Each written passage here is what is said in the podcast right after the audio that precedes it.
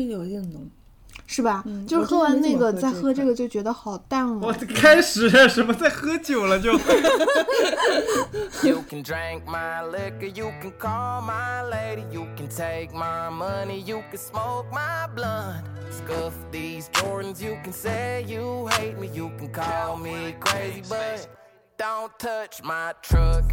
心生是相互联系，然后相互体现的。有的时候，你我们会有个说法是，你的身体会帮你说话。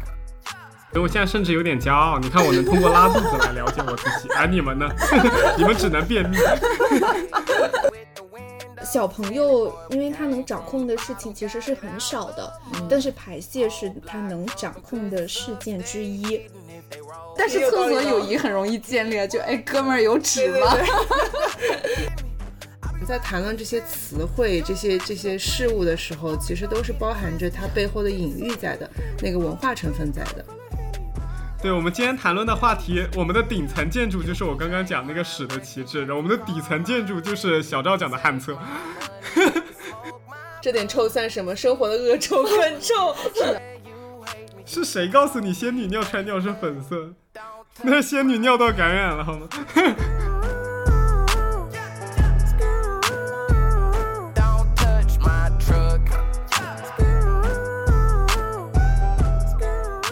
位听众好，欢迎收听新一期的周一说，我是主播雨欣。然后今天很开心，我们请到了已经阔别已久的张老师，还有 还有小赵同学，两位先给大家打个招呼吧赵。同学，Hello Hello，大家好，Hello，打完了。打完了，大家好。小赵，要不你介绍一下自己？我也不介绍。大家好，我是小赵同学，我是张老师的呃室友兼闺蜜兼老婆，也是周雨欣的学姐。可以可以可以可以。身份挺多的。然后我们讲一下这一期的背景吧，就是因为我们其实上一上在上周的时候已经进行过一场的录制，已经录了一个多小时的时候，张老师突然发现他自己并没有录上半个小时，然后后来我也发现我只录到十几分钟就没有再录下去了。所以这是我们节就很神目第一次的录音事故，对，这是一件很灵异的事件。然后只有赵老师他的那个音轨，不是赵老师，小赵同学他的音轨目前 还还在我的邮箱里，我根本就没有打开过。那你为什么要让人家上传？我的真心错付了，渣男。然后我们这一期的主题是张老师当时突突发奇想和小赵同学在生活中所发现的，又很想跟大家分享。我不知道是张老师很想跟我分享，很想很想跟听众分享朋友们分享。但我们是觉得是，对，就是我们这是我们日常的话题之一。但是那一天可能讨论的比较热烈之后，忽然觉得这个东西其实应该也是大家 日常会会需要讨论的一个事情。也许是很多人的困扰，但是没有拿难出来言之隐讲。对，对我们觉得那可以大家猜猜看到底我们的主题是什么呢？难言之隐。可以可以可以，呃，张老师给我们公布一下吧。你来公布吧。啊，那要求是张老师公布。好吧，好吧，我们就是人类最本真的需求——屎尿屁，就是我们今天的主题。我们可以很很广泛了，就是从屎尿屁的角度来分享一下生活的经验，包括一些心理学的小知识，强行。对对对，可以的。可以，可以。强行挽尊，因为为什么呢？就是之前张老师来找我说，他跟小赵都是老便秘患者了。他们本来以为可能我也是，但后来我们从上一期聊完以后，发现我是其中另一个身份，我是一个腹泻患者，所以我们就从这个方面出发，然后来看一下这个到底这个排泄这个功能对于我们人来说有怎么样的一种呃意义，以及它会给我们带来什么样的困扰。嗯好宏大呀！对的，突然觉得自己的这个话题好有意义哦。不错不错，可以的。对 对，那我们就从张老师开始聊起吧。请问你的便秘已经有多长时间了？现 现在是提供病史吗？我其实便对，秘，现在是问诊环节。我现在每次去肛肠科，就是非常顺溜的会讲出我的病史，就是共识非常的完整。反正就是从小吧，从从中学的时候开始有便，就从小有排泄问题，然后中学的时候开始有便秘的问题，然后到大学的时候。嗯，因为肛裂，然后那是我人生中第一次去医院脱裤子，然后很可怕那个经历，但是现在已经非常脱得非常顺畅了。然后对，就断断续续一直会有 这方面的问题。我我可能是痔疮跟肛裂的问题严重一点，小赵他可能是便秘的问题更严重一点。呃，小赵他自己会讲，不用你来帮他说。我先梗概一下嘛，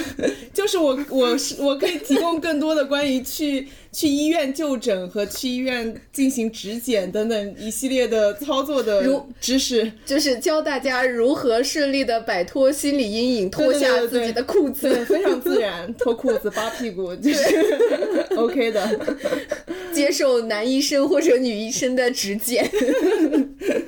所以张老师是属于那种你脱裤子都已经很顺畅了，但是你排泄还是很不对，顺畅，对排泄非常不顺畅。给我讲个笑话，之前就前段时间才去医院做检查的时候，然后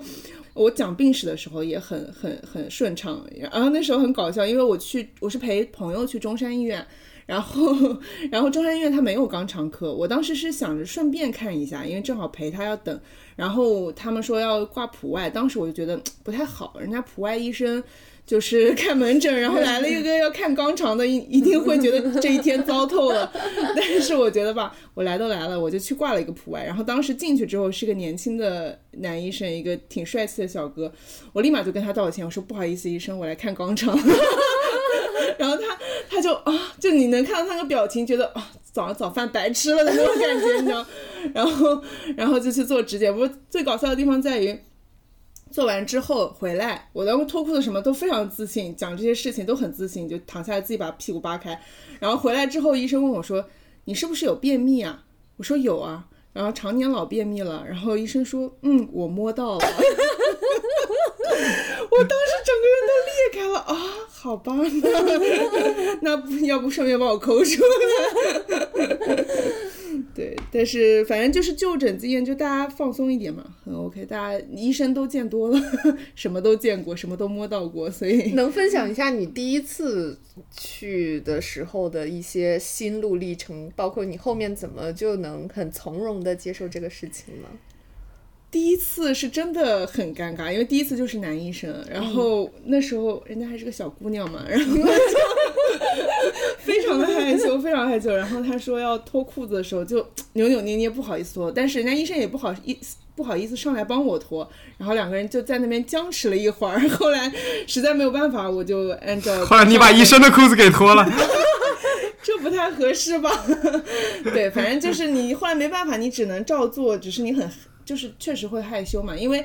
怎么说，就是你的这些部位对于每个人来说都是一些可能不好意思的部位，对。对的，但这种事情吧，就是你习惯就好了，你的脸皮厚了就好了。当你不觉得这是一个隐私的部位的时候，一回生两回熟，次数多了就觉得这只是你身体的一一个一一个部位，对。它跟他的手指去抠你的胳膊是一样的。嗯。希望我们这边如果有那种没有成年的小孩子听到这个，还是要有一定的那种性别意识。是的，是的，是的，没错的。我们这是医学，医学，医学的时候讨论医学的时候不分性别。嗯我有个问题啊，就是你刚刚说那个医生跟你说了，说他摸到了你是一个便秘患者，他有跟你讲他是从哪里判断的吗？他还能从哪里判断？但当时我也是一愣，然后我心想，那他只能指的是他摸到了屎啊，就是可能比较硬的屎在里面，他摸到了。然后，但我当时也没有好意思问他，我总不能就去问您是摸到屎了吗？不好意思，再道一次歉吧。对，我就默默的避开了这个话题。嗯，我猜大概率也是这样，因为 如果肠子的话，应该不会有太多的那种触觉上面的不同吧？他也不会问这个问题啊。对，但是就是呃，就科普一点，就是如果说痔疮是内痔的话，它会摸到肠壁上会有一些东西的。但是内痔和便秘之间是有关系的吗？嗯，有关系，但是他问我是不是便秘，肯定是他摸到屎了。他如果问我他是不是问我是不是有痔疮，痔疮那他是摸到痔疮了。对，啊，你都已经 但我对都有，医生的 对医生的问诊已经如此的了解。对对对，很了解很了解。那小赵呢？嗯，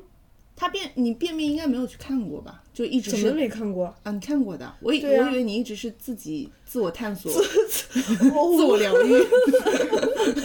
你们两个像在攀比一样。谁没看过？对我当然看过，谁还没看过个医生？哎，谁还没看过个中医、西医？真的是。那你我我的话就和小张不一样，因为我很就是我也会有痔疮，但是痔疮相对来说不算是特别严重，偶尔可能会有比较严重的时候，但相对来说主要困扰我的是便秘的问题，所以我去看医生更多的只是开便秘的药。嗯嗯那你自己不能买吗？你为什么要找医生开便秘的药？就刚好去医院了呀。嗯，我也是，我都是刚好为什顺便为什么要 为什么要自救？虽然我是半吊子和医学院搭了一下边，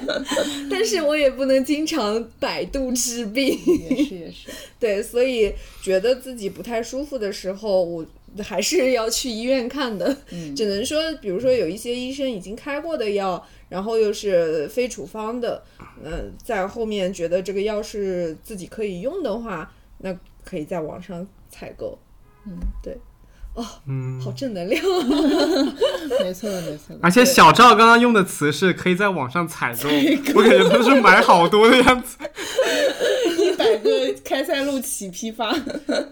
对，就是对。说起来这个，我一般都是开塞露都是成盒的买，我不会单支买。包括说便秘的药也是会问医生每次开几瓶的样子。作为一个长期有便秘困扰的患者，但其实不建议了，不建议大家如果有便秘问题的话，就长期这样用药，对这样会依赖。对，其实我也不是每天都吃，只有是嗯情况比较高糟糕的时候会连着吃几天，嗯，因为这个相当于会让自己的肠道产生依赖性，就是自己蠕动的能力会变差，这样的话其实是后续会加重自己便秘的这个问题。听众心想：我到现在我为什么要再听这些东西？哎，我突然有一个很好奇的点，就是嗯你们刚刚说的开塞露，它是甘油吗？这个我理解，它是通过那种润滑的方式来让、对来让屎能够更流畅的下来。但是你刚刚说的那些药，就是口服的那些药，嗯他们是通过就让你拉肚子吗？就是那种，就比如像我吃了以后就一泻千里的那种。有一些是有一部分，我反正吃到现在有一部分是就像泻药一样，就它像个搅屎机一样，它把它打碎了，然后让你一泻千里。等等等等等，什么东西？你再讲一遍，搅屎。搅屎机，对，那它像搅是，怎么产生这种机理的呢？我也不知道这个。药药理机制，我们这我不知道，要一个药学的小我只是。我只是从我的感受上，我感觉你从哪里能了解到、能说得出口这种词？你平时是肯定大脑里都有那种画面，在你肠子里面怎么搅，没错的。怎怎么把它搞个稀烂。放门口，谢谢。啊，放在门口，不好意思啊，你们是干嘛？你们是把开塞露放门口？对，晚上临时买了几只开塞露放在门口了。对我刚没说完，就一种是这种，就是把它打碎了排出去的泻药的感觉，还有一种是帮你软化，但它机制我也不知道，但它不会让你腹泻，它只是可能我觉得更温和一点吧，就它让你的大便软化，这个跟那个痔疮跟肛裂的问题都是相辅相成的，就是我们我们治肛裂治。那个痔疮的时候也会开让大便软化的药，这样子它出来的顺畅一点，它你的肛门的压力也小一点，就会有利于它的愈合。对的，是的，治疗肛裂的过程真的是一个非常千辛万苦的过程，因为你能想象吗？就是就是你好不容易那个伤口有一些愈合了，你就得拉屎，你一拉屎就又把它撑开了，然后它就又又会裂开，但是又会裂开之后，就是但是你又不能不拉，你不拉的话，你大便会变硬，它就会撑，就是下一次拉屎的时候就会撑开的更厉害。所以你每我每一次拉屎的时候，都真的是一次战斗，就是我要小心翼翼的控制好我的括约肌，让它 处在一个让屎能出来，但是又不会让我的伤。让我的肛裂的地方裂开的那样一个范围，知道吗？就是 是一个很精细的活，对，要给你的括约肌颁一个奖。真的，他真的辛苦了，他真的辛苦了。就因为我之前有接触过，就是有便秘的那些患者嘛，他们不知道为什么，就是会把自己就是便秘和自己的体重就是关联在一起，他们就觉得自己拉肚子肯定就会瘦，然后如果便秘的话，那个屎就会增加他们自己重量，或者是把室内的营养能够吸收到吸收到自己身上，然后重新又是实话，就让自己变胖了。但是你你就像就像我这样子的人，好几天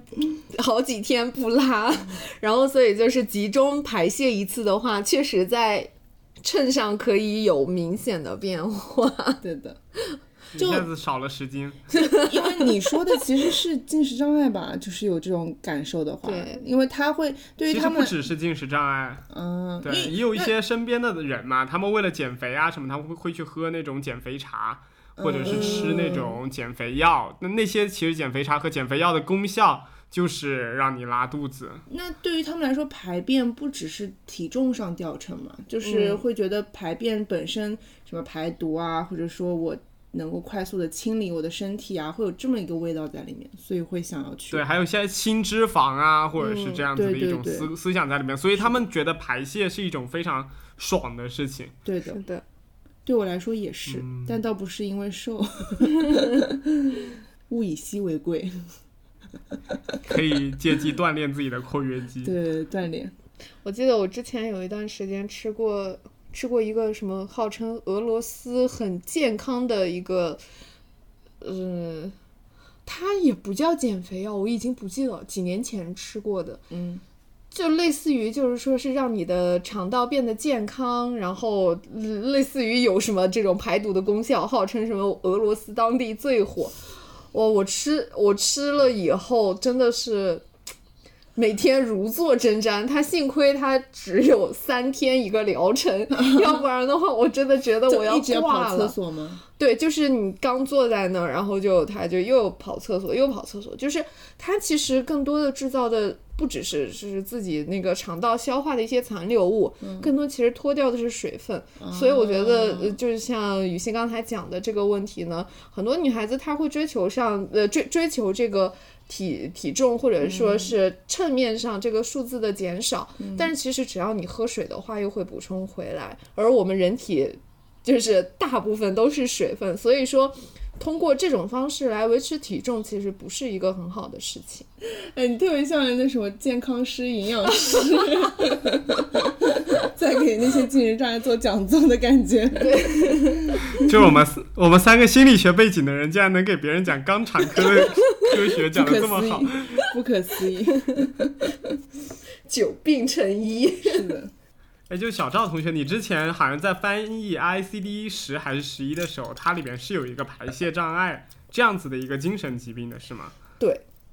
就是之前翻译 ICD 十一的时候，因为是 ICD 十一嘛，更多的是从精神科的角度来分析，需要我具体展开讲一下讲吗？讲讲讲，我也不太了解。对，它主要是分两两大块，一种是就是屎，一种是尿，就是我们主要讲的是遗尿和排泄这两大块。但是它这个从精神科角度来讲的话，更多的这个其实是集中在婴幼儿到童年期。然后发生的这么一种状况，遗尿的那种问题是吧？不只是遗尿，包括说排泄，遗但是那个叫遗屎吗？嗯，更多的就就会称为排就叫排泄了，或者是我觉得或。者有有的地方好像是国内比较老的一些称呼，有的时候会叫遗粪，哦，嗯，但是就是好像更多的现在都会把它叫成排戏，嗯可能听起来更文明一些吧，我不知道什么时候有了这个比较相对统一的这么一个称呼，嗯，那就是嗯，讲到这两块的话。嗯，刚才讲到说是年龄段主主要集中在就是婴幼儿到童年早期，一般小朋友可能早早年会有一些膀胱没有发育好，或者是可能括约肌收缩的没有那么的理想的时候，可能会有这么一些问题，但多数在童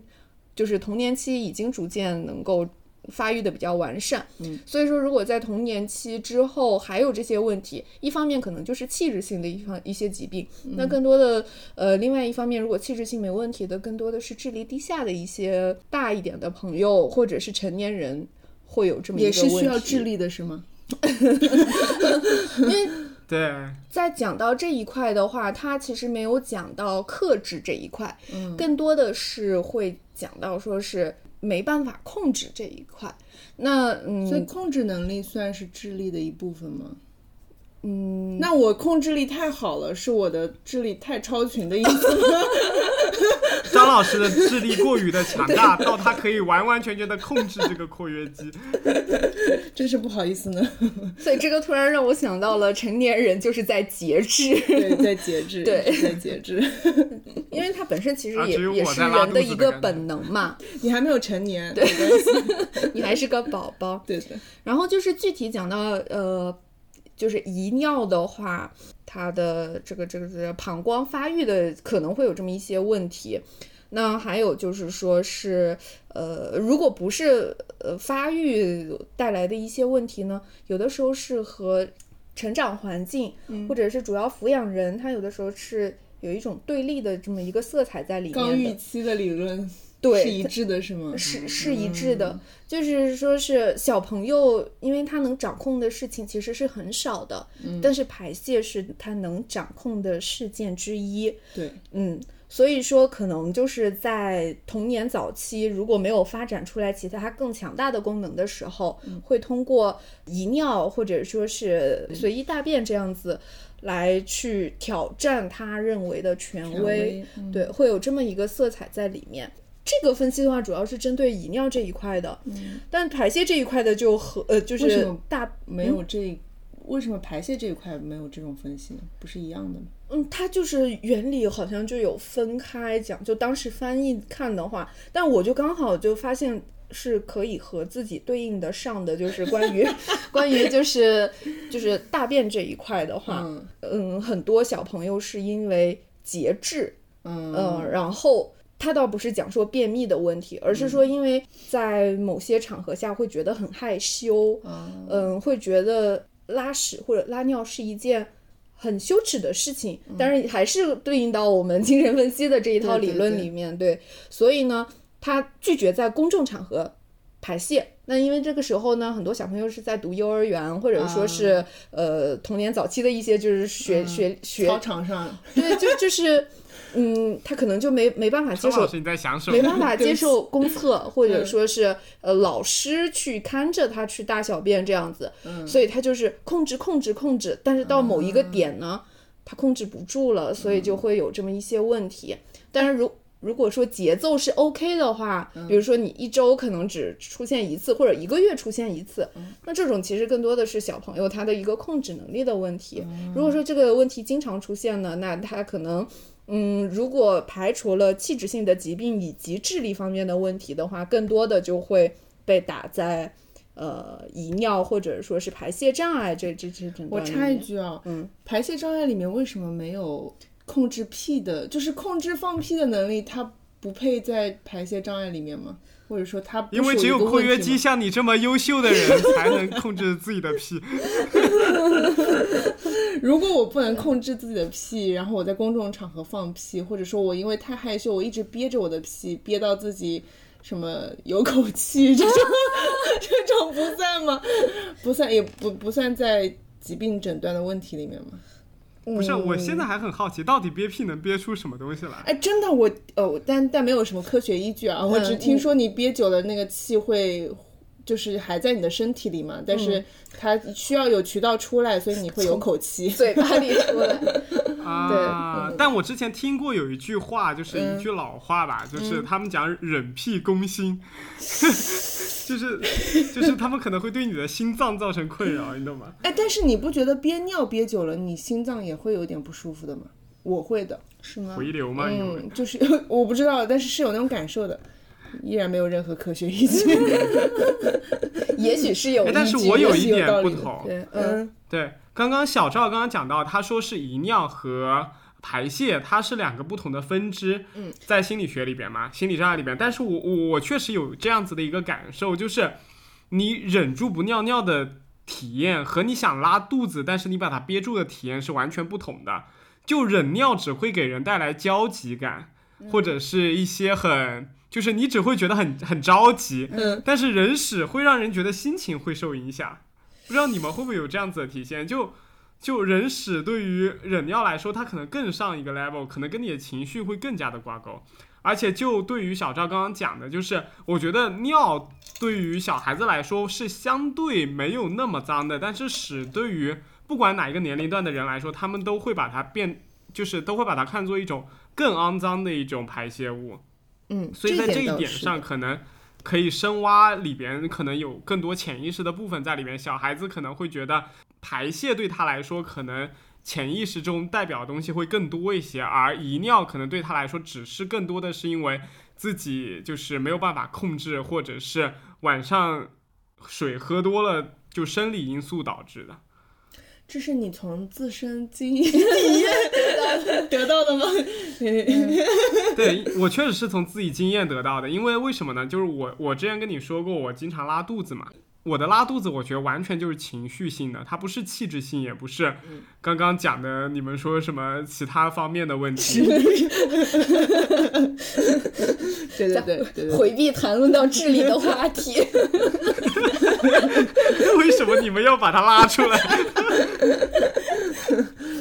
就是因为我小时候就我上上次录制失败的时候有讲过这样子的一个场景，就是我再把它分享一下，就是我在小学的时候，哦不是小学，是在高中的时候，嗯，就是有有过一次经历，嗯，那次经历以后会改变了我很多整个排泄的一个习惯，因为我在高中之前，我整个肠道就我胃不太好，但是我的肠其实很好，就我很少会拉肚子，然后每次拉肚子都是因为着凉或者吃不干净的东西了，然后就比如像拉两次肚子以后它就好了，就不会影响到第二天或者第三天的整个呃排泄动作。但是在高中的时候，我有一次是在呃考试的时候，突然就感觉到很想拉肚子，嗯，然后那个时候又是快高考期嘛，就有那种模拟考，就本身人就很紧张，然后对于考试也很紧张，然后我我考理综嘛，然后理综就那卷子你们应该也知道，就又臭又长，我不知道就是，三个小时他不知道我你要做们江苏人不知道。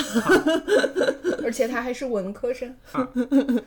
啊、就那那其他省市的听众应该会了解那个理综卷子要考三个小时，然后基本上我到最后一秒才会把它做完的那种，就可能那个做完带引号，可能都做不完。所以在考试的期间，我其实就已经是很焦虑的状况下，然后他突然又加进来一个拉肚子那种肚子痛的感受，然后我就是硬憋。憋到考试结束了以后，然后马上就是一瘸一拐的去 厕所里边，然后 很生动，一泻千里呢，必须得一瘸一拐，因为你如果不一瘸一拐的话，它就出来了。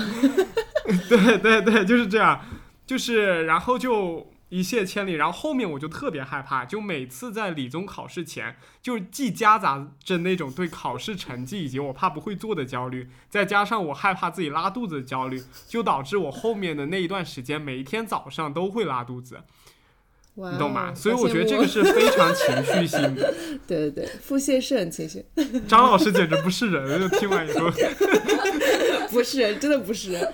我我我一点都不想共情你。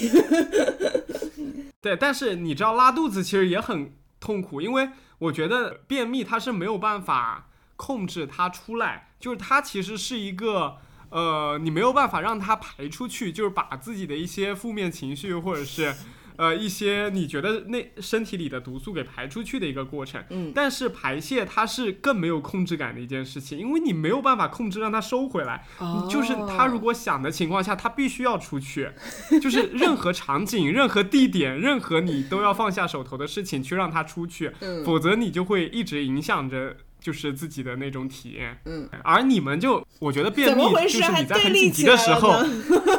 不是不是，我我我没有任何对立哈，就大家反正都是拉屎，我只是想说明的一种情况是，对我来说相对是的呃便秘比较好的一点是，当你在自己很焦急、很焦虑的情况下，你是不会记得自己有排泄这个动作的，你也根本不会记得自己会便秘这种事实，因为那时候你很焦虑、你很忙的情况下，你就忘掉了这些东西。嗯但是拉肚子不一样，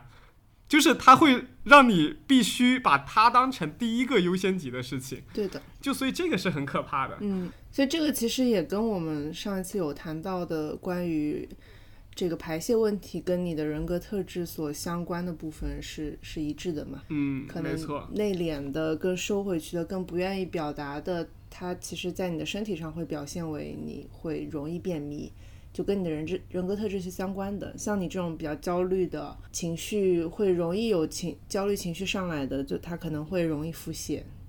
就比如说你，智力比较低下的，这我可没有说过。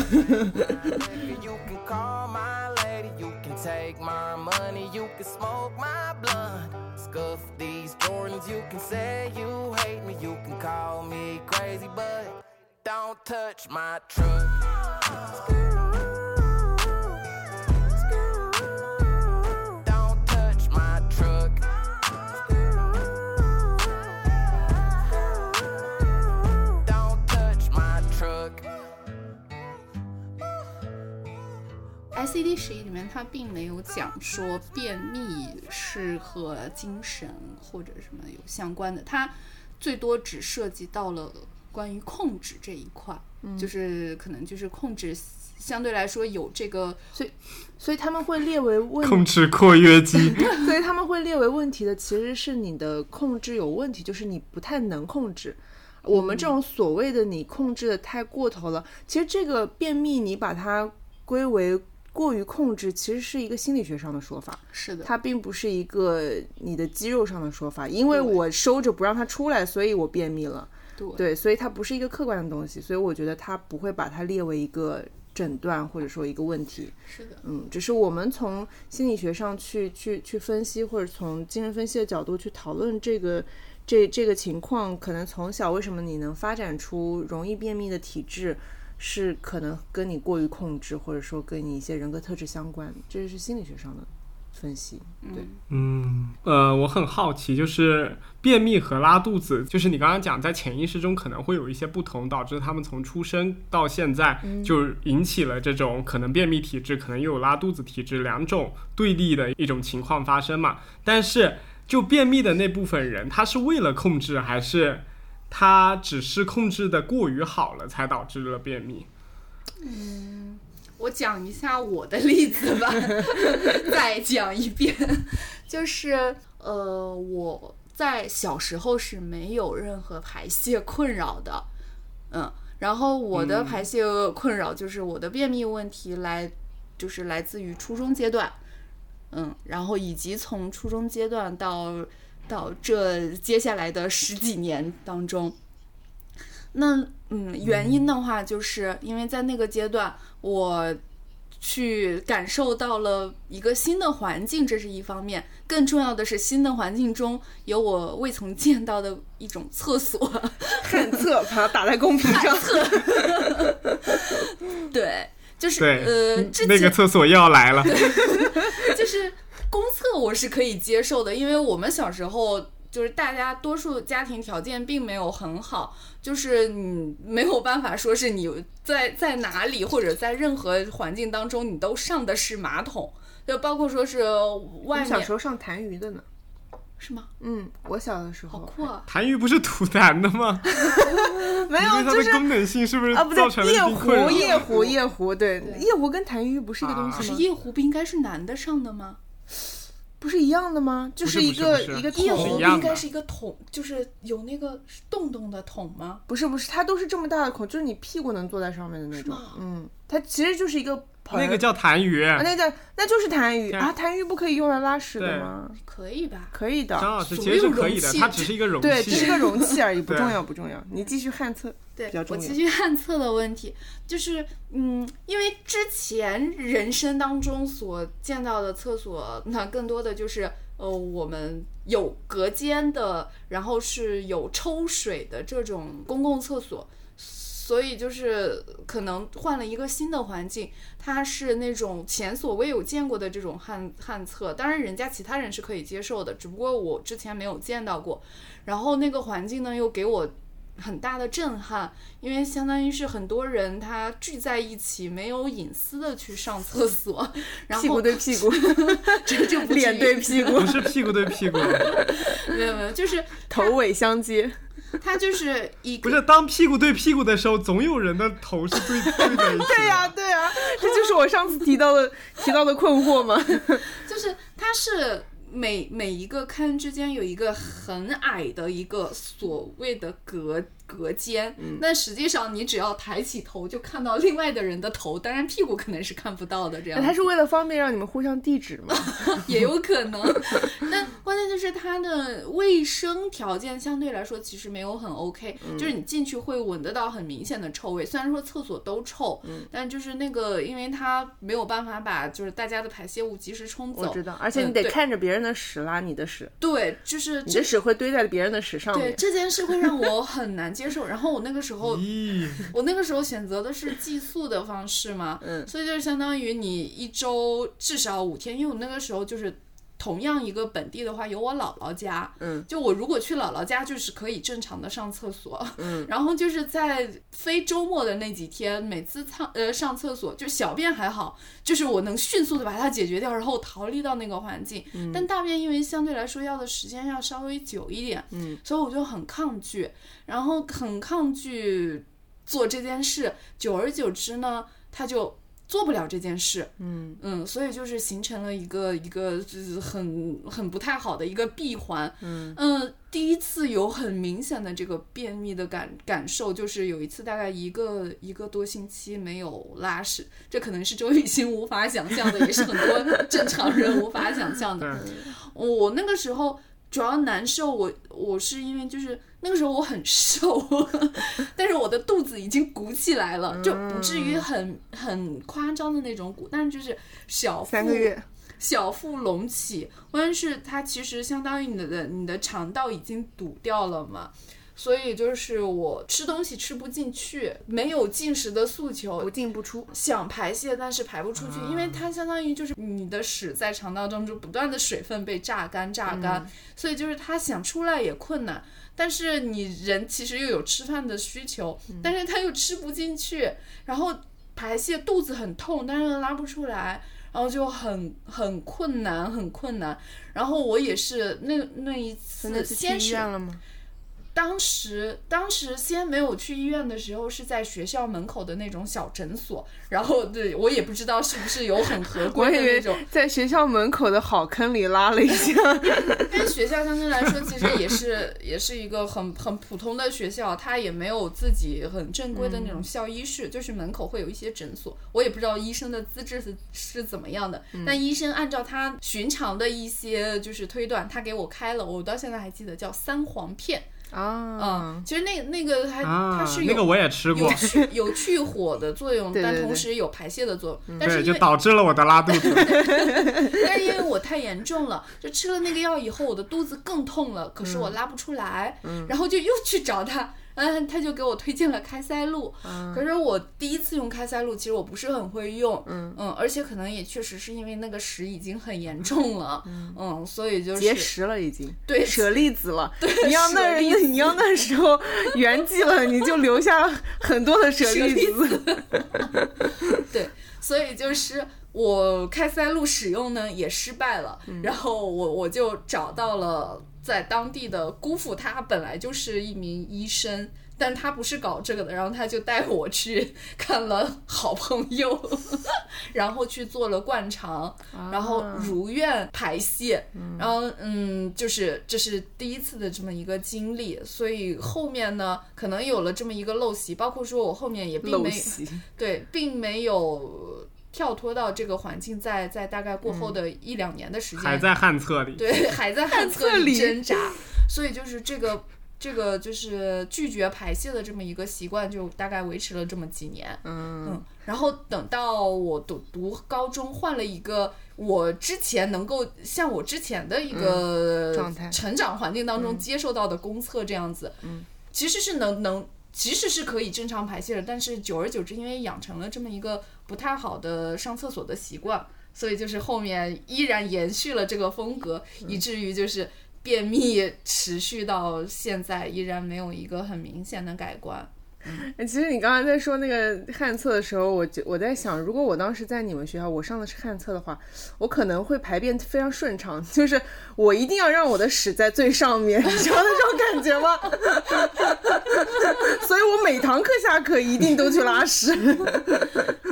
对这个 所以张老师，你是在训练自己的括约肌吗？就是奇怪的好胜心。奇怪的好胜心。但是说起来这个，我刚才想到有漏到一点，就是除了它可能味道不太好闻，然后又能看到别人的屎很脏，然后我就想到我在旱厕当中还看到过两种生物，啊，老鼠，老鼠和蛆。嗯，嗯，这个是我真的，咦我真的就是颠覆了人生当中之前的认知，重新认识到了两种可爱的动物，但是 也 给我造成了很大的阴影。对，哎我能冒昧的问一下，你那个旱厕的学校当时是在哪个地方吗？某某山区，就是北方某城市某县城的一个中学。对对，啊，因为我跟小赵其实年龄也没有差很多，但是我从来就是在我的生出生环境里都没有见过这种旱厕，甚至我也是从上次录错了那期节目中才知道有这样子的一种厕所的存在类型。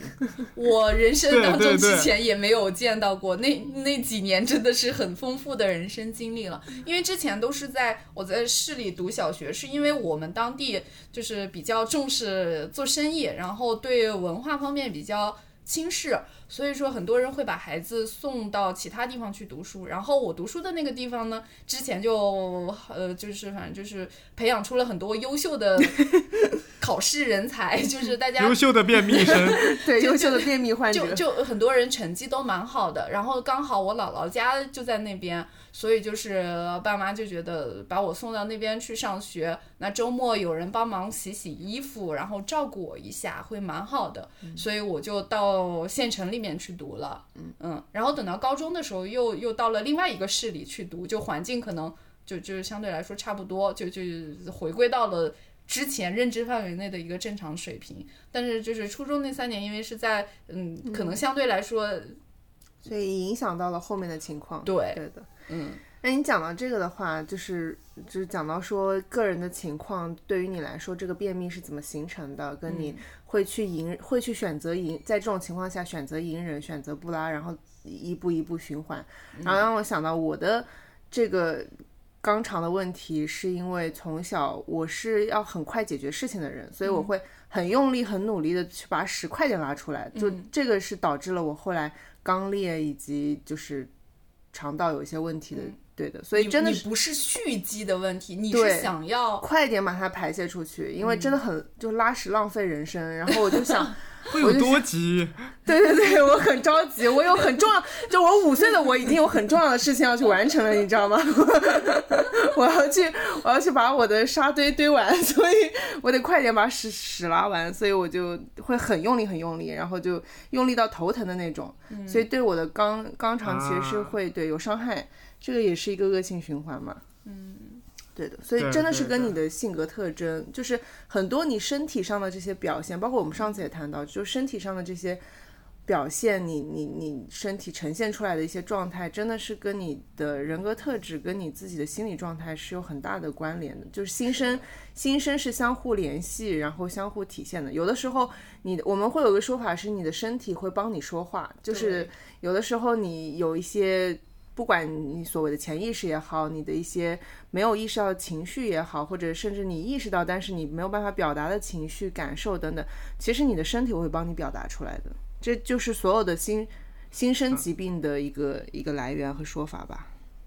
嗯就是从这一期开始，你的那句话也可以改了，叫你的身体会帮你拉屎。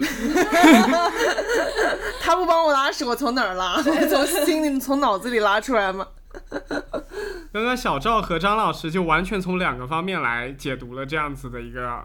排泄困扰嘛。就小赵他完全是环境因素导致的，然后张老师真的是自己咎由自。取是吗？但 但其实，其实我觉得我也不单单是环境的问题，是我认为是环境的问题。我我相信也不只是我一个人有遇到这样的情况，环境的但影响。但是不见得所有人都会形成这么一个便秘的问题。也许其他人就会很快的适应环境，并且会觉得这个没什么大不了。但是我觉得这个是我不能忍受的。嗯，所以即使在那么一个痛苦的经历之后呢，我依然选择控制排泄，把它攒到一个合适的地点。对，嗯，所以，哎，讲到这一点，其实也是的，就是其实我们所有的行为表现，所有的事情，它没有办法是独立于环境来谈论这个事情的。所有的事情，它都是发生在情境当中的。包括有的时候我们说一个人抑郁了，或者一个人有什么情况，他会觉得那是我自己的问题，那我情绪不好，或者说我我我我觉得不开心或者什么，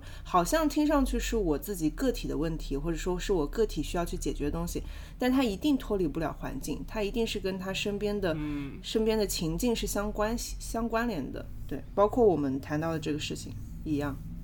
嗯，我很同意张老师说的这一点，因为像小赵刚刚讲的，虽然他自己对他就是可能在这样子的一个环境里能催生他形成这样子的一个排泄习惯，但是这个环境的催化剂作用其实也很重要。所以我觉得特别有意义的一个点，就像我上次也提到的，就是去做一个纵向研究，去看一下这种卫生不太好的这这种学校里边的孩子，从小到大以后，他们的排便习惯会不会有所改变？会不会他们整个的便秘的率会更高一些？我觉得这个可能对于提高学校卫生环境可以起到很好的帮助。可以的，调研走起来。对哎，我们上一次说的要查好多文献，一个都没查，一群学术垃圾。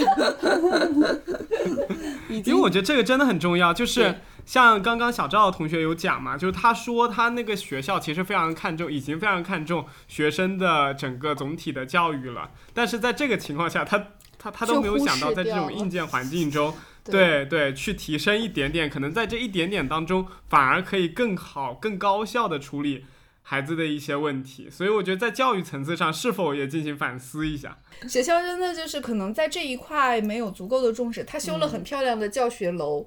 但是教学楼里面嗯他没有修厕所，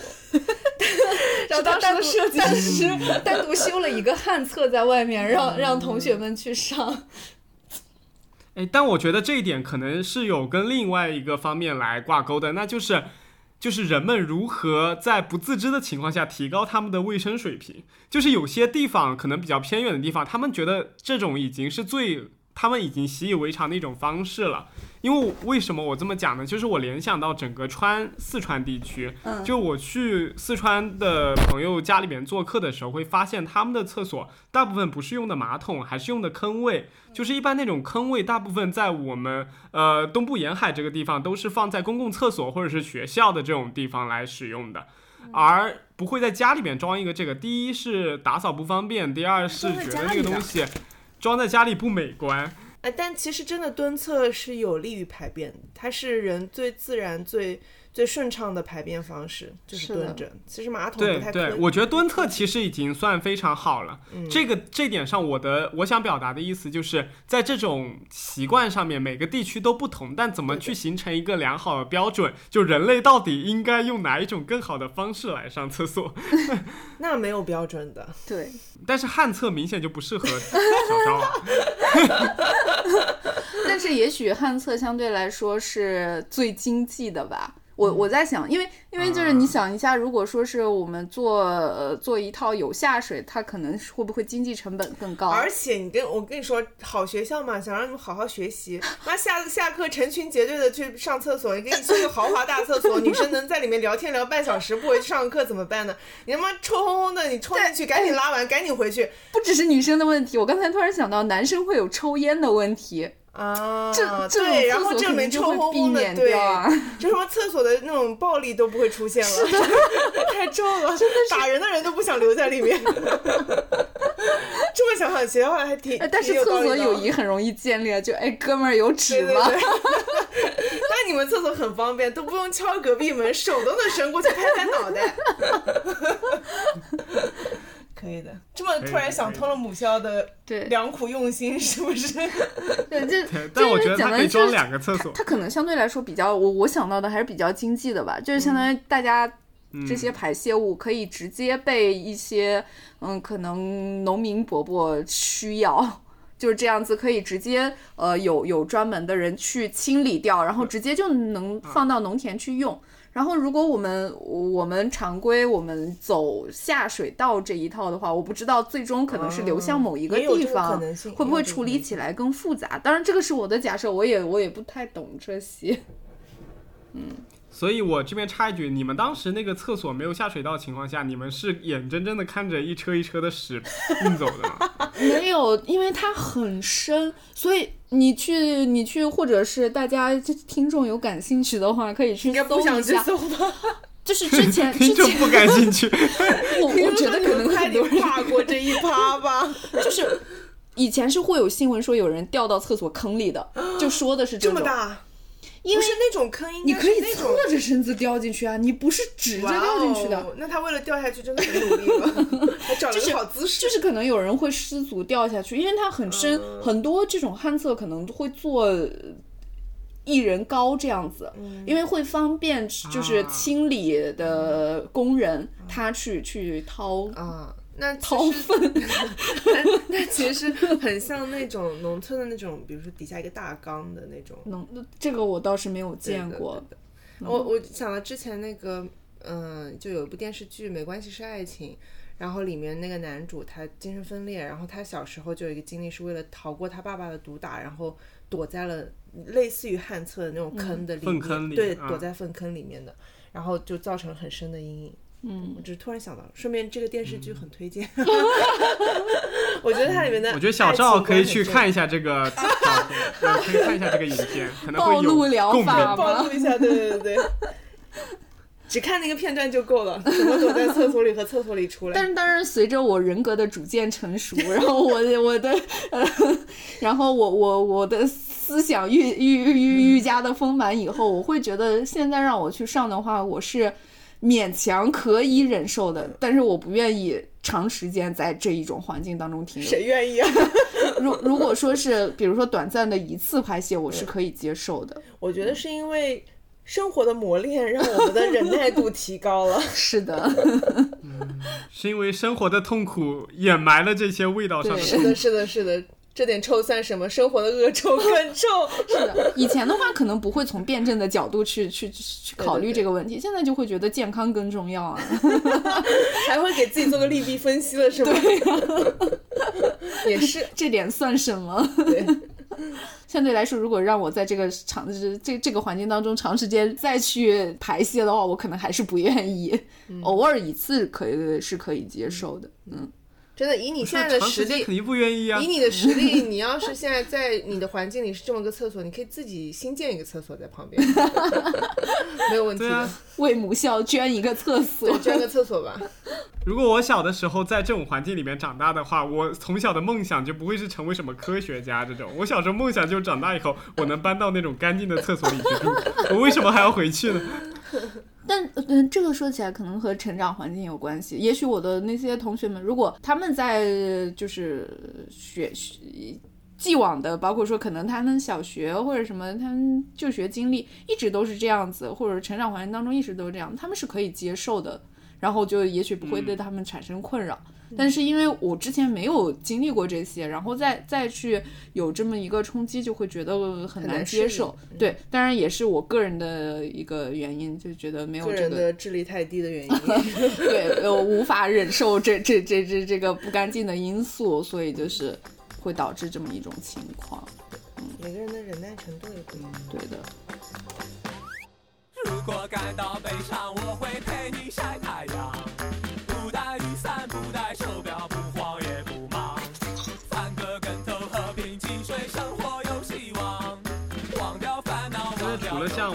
这种排泄功能障碍之外，就是我想谈一谈，就是因为我们之前有经历过那些进食障碍的患者嘛，就是他们是感觉非常享受这种排泄的过程，以及他们就是会很愿意去。吃一些药，或者是做一些什么让来让自己拉肚子，嗯就他们的这种拉肚子的行为，其实潜意识里边是不是也带有着控制的这个因素在里边？嗯，它也是新生疾病嘛。新生疾病它本身这个进食，我刚刚小昭有提到说，呃，儿童青少年期，如果我排泄功能有一些问题，有些小朋友可能是跟他的跟家长的对抗有关系，就是我通过这是我唯一能控制的东西，所以我控制这个来跟你们对抗一样，就是在青少年期。它会有一定的这样的因素在里面，至少就是目前的科学研究表明，就大部分的进食障碍，他们的家家庭的结构都是类似的，包括他的父母的控制，他们跟父母的缠结关系等等。那这个时候体重就是他们非常能控制的一个部分，可能也是无意中很多，他其实是无意中开始的。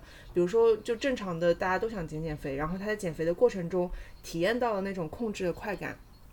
然后他会发现，我身体的这个部分是我能控制的，我的很多成绩啊，或者说我跟父母的关系啊，或者很多事情我不能控制，所以我会越来越从这个体重上面去寻求那种极度的控制感，而且很多这方面的那个小朋友，其实他们的特质都是非常强迫、非常完美主义的，所以控制这件事情就是会有一种爽在里面，你知道吗？就我觉得我也有一点那种、那种里面，但是太可惜我没有用在体重上。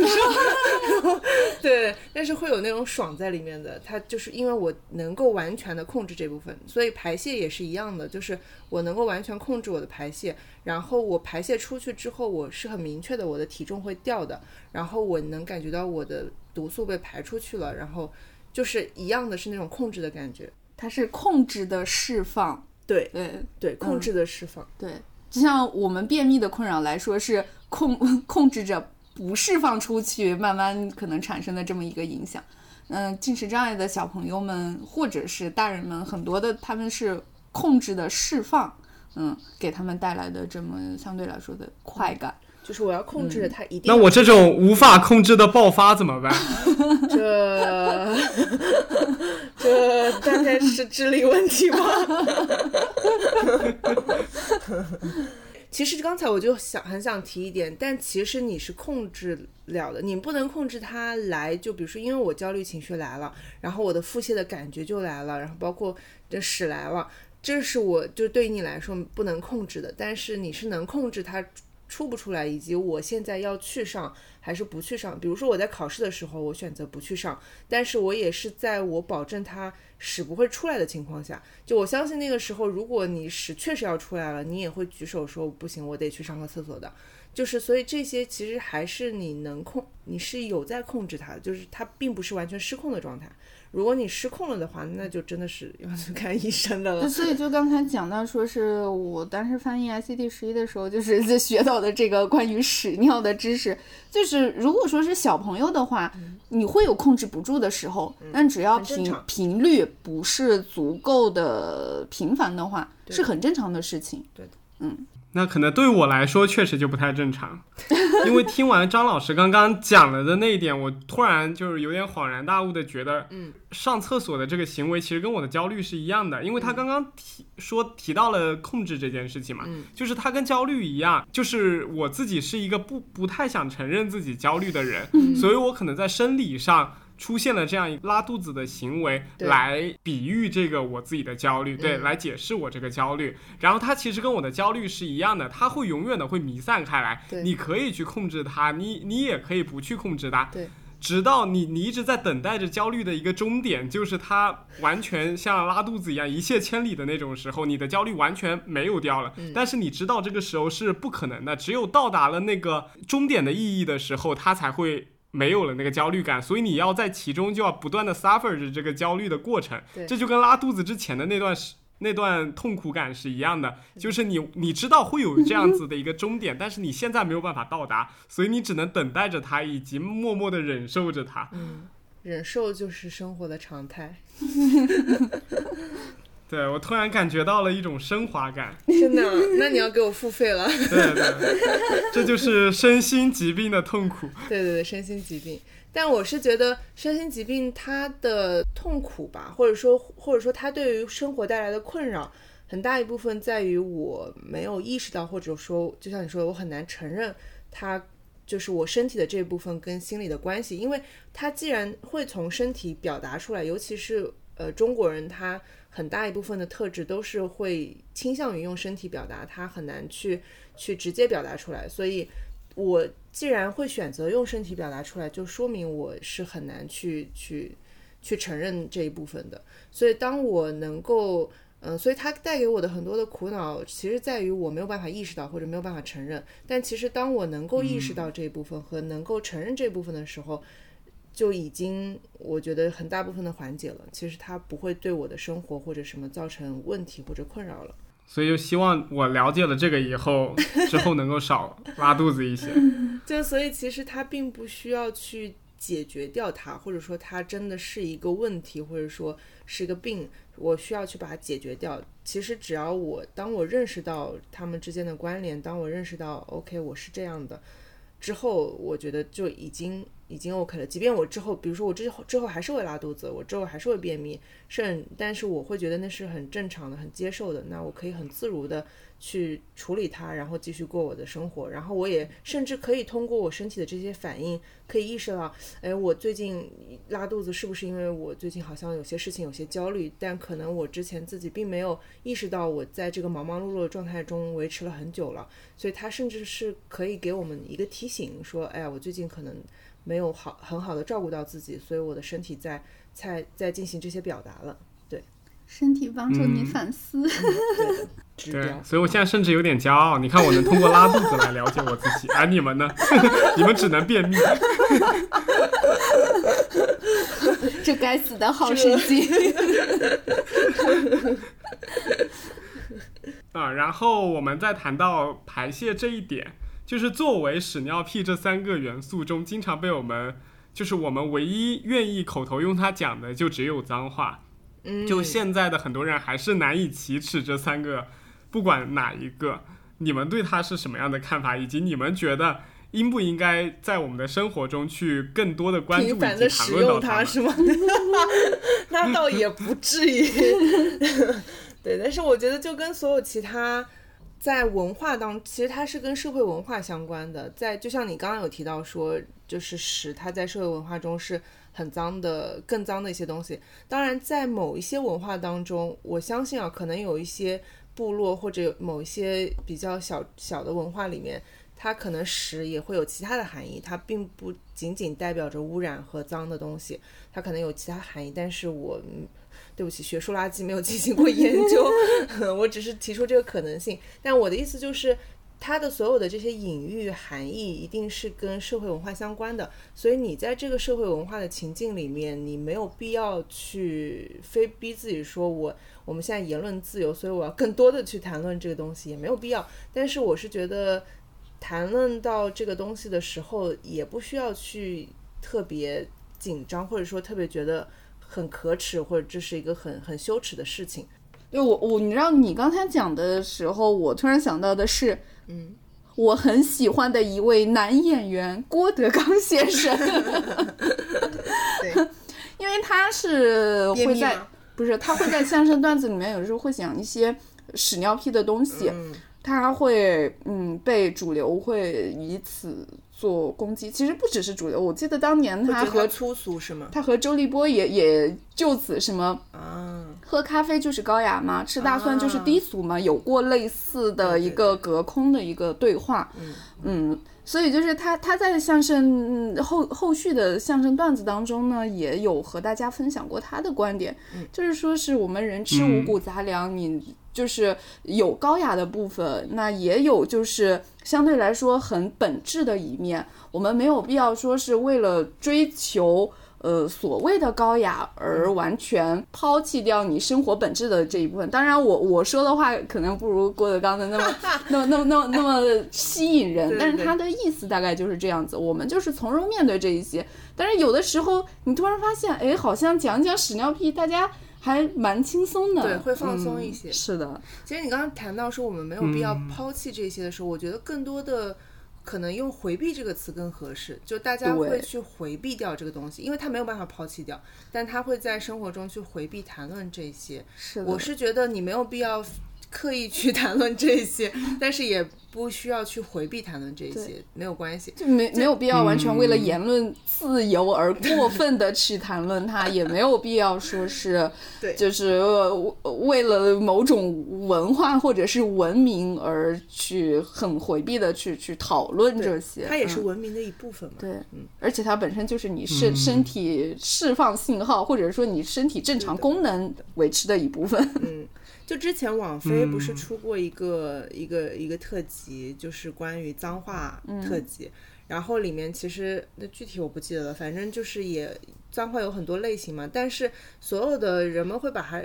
判定为脏话或者说骂人的话，其实都是跟我们平时比较禁忌的一些内容相关的，包括性相关的，包括屎尿屁相关的，对的。对的，所以这个真的就是你在文化当中，大家会去回避，或者说会把它定义为肮脏的这一部分，对的。对但是你的生活其实是回避不了这些东西的。我是而且觉得，要看你是怎么谈论这个事。如果你是从攻击的角度讲的话，那当然它不论是站在什么角度都是不合理的。但是如果是就是正常的沟通的话，是没有问题的。嗯而且我是觉得，你如果把这个，如果你能用屎尿屁去攻击一个人，其实就是意味着屎尿屁这个事情是代表着脏的、恶心的、丑陋的。但是如果这个东西在我的字典里，在我的含义和隐喻里，我不把它认为是一个恶心的、脏的东西，那你说我是一坨屎的时候，我挺开心的。对我就是一坨屎，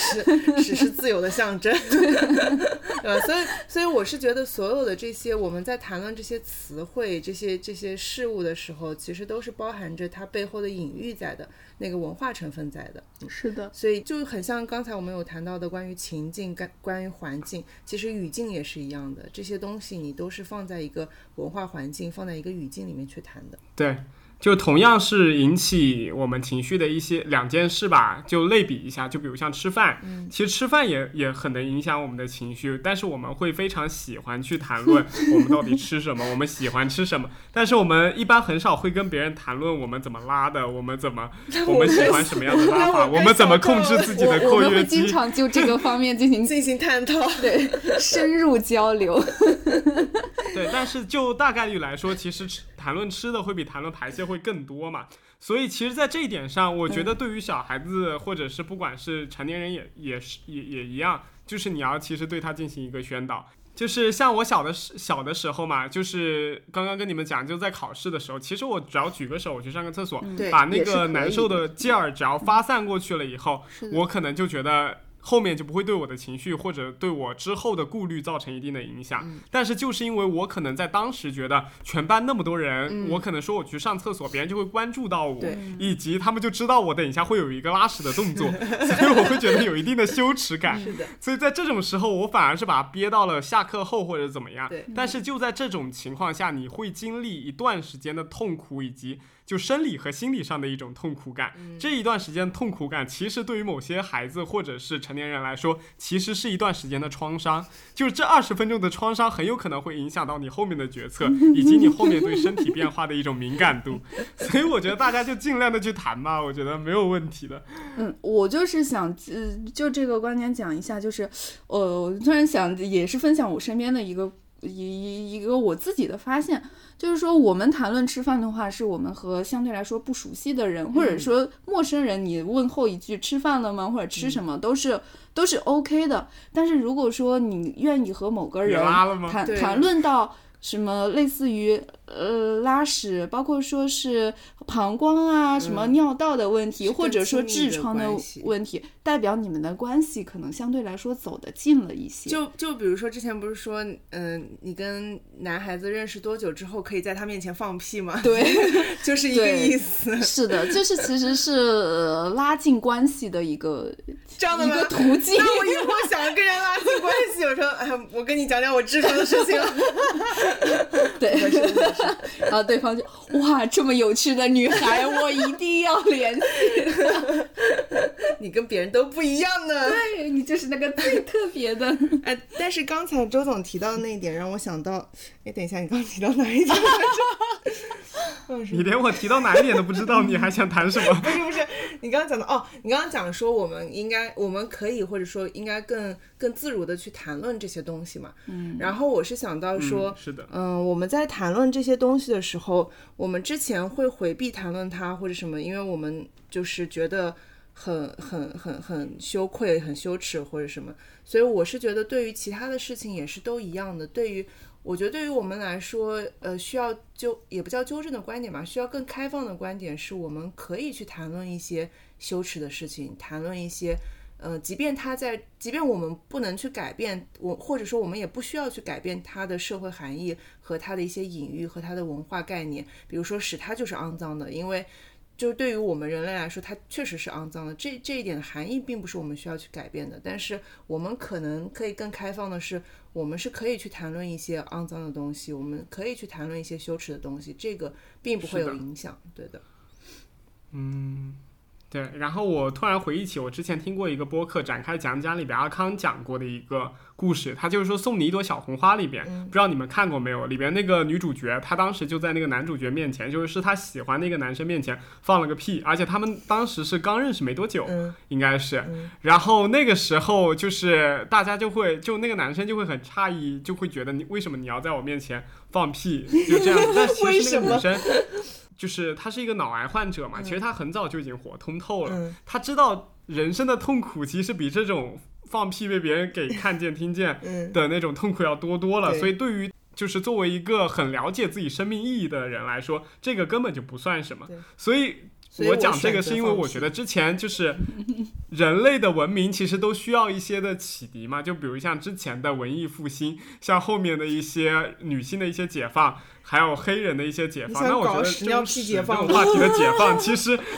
也需要一种解放。你这扯开大应该没有人会在后面呼应。突然感觉自己上升了好高的一个高度。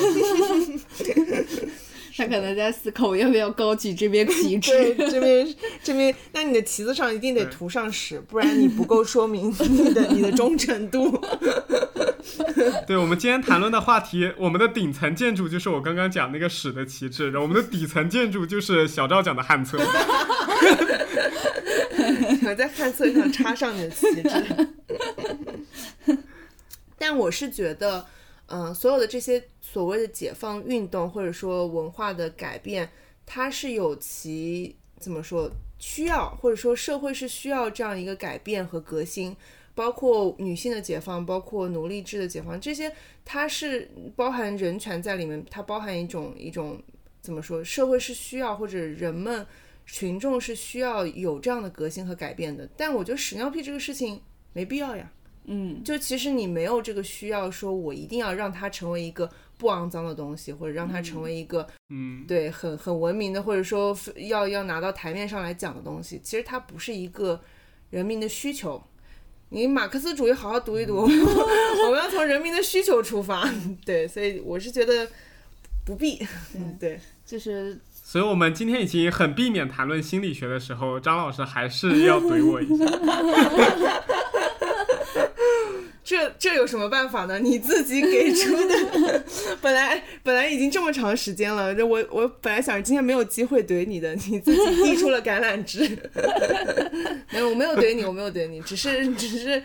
大家都是一些观点嘛，对，嗯，都可以。也许也许真的会有一些追随者，你的这面旗。帮我举旗的人可多了去了，都是旱厕的受害者。啊，我不要。没想到吧？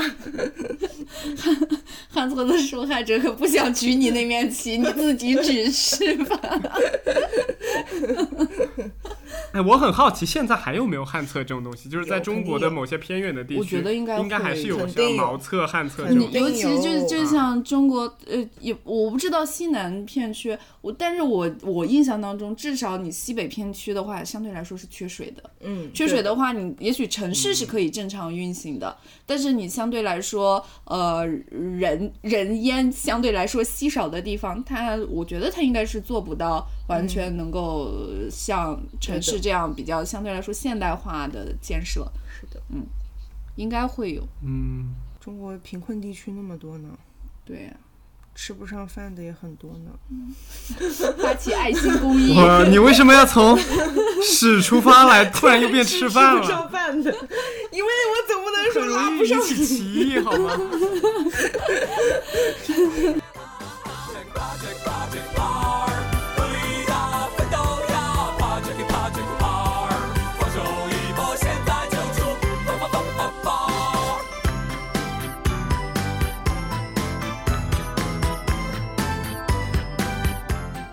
最后一个问题，因为你们是老便秘患者，老然后我又是老拉肚子患者，嗯。然后我想知道一下，就是平时你们除了像你们刚刚讲的吃药啊，还有像呃开塞露这样子的方法以外，你们还有没有什么更好的方式来应对这样子的一种生理对对对的困扰？所以这里再强调一下，吃药、开塞露都不是什么好方法，这只是我们就是开玩笑跟大家讲一讲我们的经验，对的，分享一下，或者说实在有实必要的话。实在应急对实在应急的话个措施，不能经常用的。好的措施肯定是健康生活，多喝水，多吃蔬菜，多运动，这肯定是最好的。因为我觉得周总刚刚说我咎由自取吧，一点问题都没有。因为我去看医生的时候，因为我刚裂嘛，然后医生会说你便秘的问题什么什么，然后他他会说你平时是不是蔬菜吃太少，然后水喝太少？我说是的。然后我也知道，所以其实这些东西我知道我，理直 气壮，对，理直气壮，我知道。然后医生就白了我一眼，啊那行吧，给你开点药。对对对，其实就是这些，其实你是可以选择一些更健康的生活方式的。是的，呃，除了这些，对对除了这些很常规的哈，嗯就是到哪儿都能套用的公式，我分享一个对于我来说相对健康又比较安全的，就是嗯我吃红心火龙果是很有效的。啊，对对对对对，嗯，是因为它水分足够多吧？我觉得，而且它是凉性的，所以它会刺而且它激肠道。籽很多，嗯，所以它会刺激肠道蠕动。我觉得，对嗯，就是一些良性的、对，那就是上。次我去看便血，就是因为我前两天吃了一个红心火龙果，然后然后上厕所以后我吓尿了，我当时觉得第二就差点遗书都写好了那种。对，就是吃红心火龙果，如果看到就是尿液的颜色有有呃有变红，或者是就是自己屎的颜色有变红的话，大家不要紧张可以可以再多观察呃观察一两次，也许它回归到正常颜色了。对对对对。那时候开玩笑说，为了尿出仙女的尿，吃两吃四个红火龙果，红心火龙果，这样我尿出的尿是粉红色的。你懂什么？人家仙女是不会尿尿的。对不起，是我肤浅了。是谁告诉你仙女尿出来尿是粉色？那是仙女尿道感染了。嗯，哎，但是你刚刚提到这个的时候，我突然又想到，可能有点差远了。但是我是觉得，嗯，就之前我也是一度很焦虑，自己就是拉屎一直不好嘛，总会出血。虽然我知道可能是肛裂或者说是便那个痔疮，但是会很担心说自己有没有身体问题。然后前段时间我一个朋友。他其实没有任何的症状，他只是长期肠胃不太舒服，肠道不太舒服。他去把胃镜也做了，肠镜也做了。然后我就觉得现在的年轻人，就我身边很多这样，就是我觉得现在年轻人真的会很去在意自己的身体，对的，对然后会去频繁的去医院做检查。好。对，其实挺好的，其实挺好的，就预防是很重要的。，嗯，我也是打算在之后马上把自己肠镜给做了，因为我真的无法就是找到我真的经常拉肚子的原因，然后我也希望去排查一下自己到底有没有什么别的问，题。看看有没有器质性的问题，然后再来反思自己的心对理状态和智力问题。就我说算了，那我不查了吧。我要，发现全排查掉了，只剩智力问题。经常拉肚子的那个患者，就是讲出我自己的一些方法吧。嗯，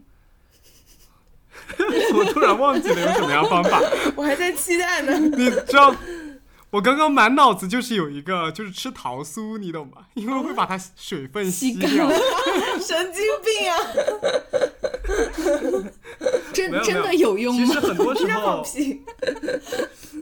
没有用，因为我是福建这边人，我们老家有一种食物叫光饼。然后当时他们不是农村里边有那种疟疾还是拉肚子那种，嗯就是一直止不住的那种痢疾，对，叫痢疾。嗯，对对对，然后他们就把那个他们就说你要吃点光饼，把肠子里那个水吸出来。哦，也是对，但是这个绝对是不科 学的。对，然后对我来说特别有用的，我觉得是藿香正气水，尤其是夏天拉肚子的时候，喝藿香正气水完，你整个就会好很多。我不知道是安慰剂作用还是真的有用，就我我只是说对我有用的方法。嗯对，然后其他的方面就是。我觉得多运动真的是有用的，因为我有一段时间去经常会做腹部撕裂者的那个在小月经常去腹部撕裂，我说怎么回事？肛门裂开我能理解，腹部裂开我就有点不能理解了。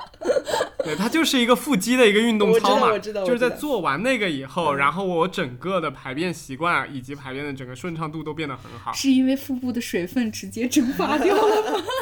核心力量加强，不是不是，我觉得更多的原因是因为就是你在腹部，就你在练腹肌的时候，它不是会有一个蠕动的过程，呃，人不是有个动的过程嘛，对的。就腹部一直扭来扭去的，然后它也会就是影响到里边的肠道，就是嗯。加快它里边的一些周转速度周以及它的那个整个收缩的速度。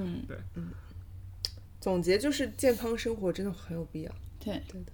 对，然后今天很开心能请到小赵和张老师 嗯。讲到我们的排泄功能方面的困扰然后我们也从